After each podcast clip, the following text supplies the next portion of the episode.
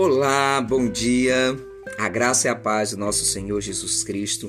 Hoje eu quero compartilhar com vocês um versículo precioso que muitas vezes nós esquecemos é, do quanto nós somos amados, do quanto nós somos queridos. O versículo está lá em João 3,16, que diz: Porque Deus amou o mundo de tal maneira que deu seu Filho unigênito para todo aquele que nele crê, não pereça, mas tem a vida eterna.